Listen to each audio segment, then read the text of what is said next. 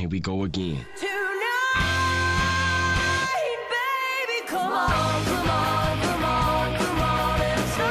Sean bienvenidos al programa del 8 de octubre. Quédate porque hoy tenemos el gran incendio de Chicago, el Día Internacional de la Dislexia y Talk Dirty to Me. Estás escuchando Day to Day.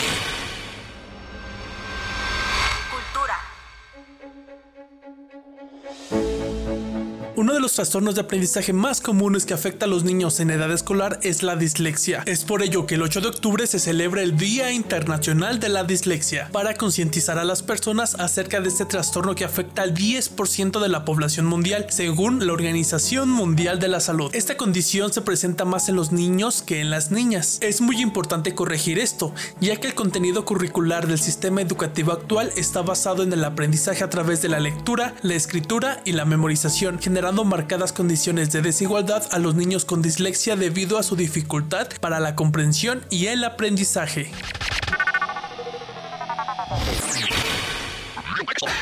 La siguiente capsulita será presentada en el podcast Day to Day y en TikTok arroba casalomamx. Historia.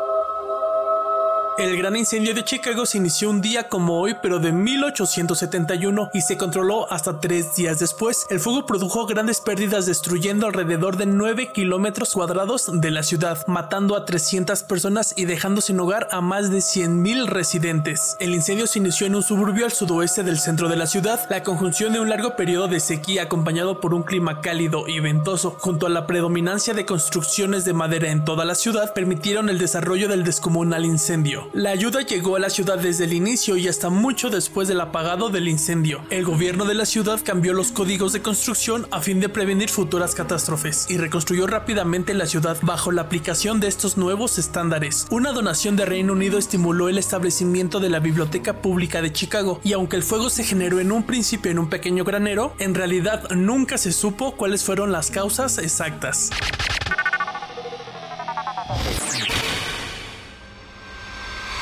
You know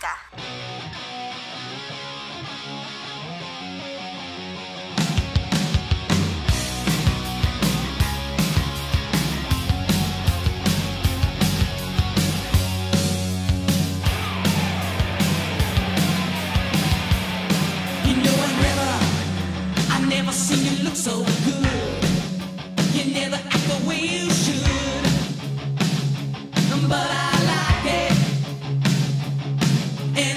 Como hoy, pero de 1961, nace el baterista de Poison, Ricky Rocket, en Mainsburg, Pensilvania, en Estados Unidos. Rocket conoció a Brett Michaels y formó junto a él la banda Paris, que más tarde pasaría a llamarse Poison tras reclutar al bajista Bobby Doll y al guitarrista CC DeVille. Desde ese momento han permanecido en la agrupación y ha sido pieza clave, obteniendo bastante éxito comercial, especialmente con los discos Open Up and Say A de 1988 y Flesh and Blood de 1921. Y en este momento están escuchando una de las canciones más emblemáticas de la banda llamada Talk Dirty to Me.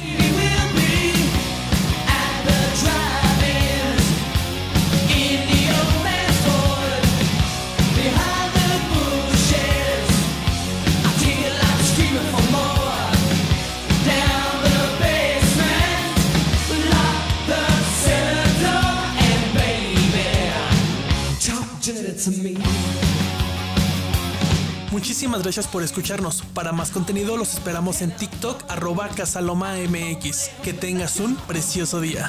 Datos raros, fechas importantes e historias impresionantes.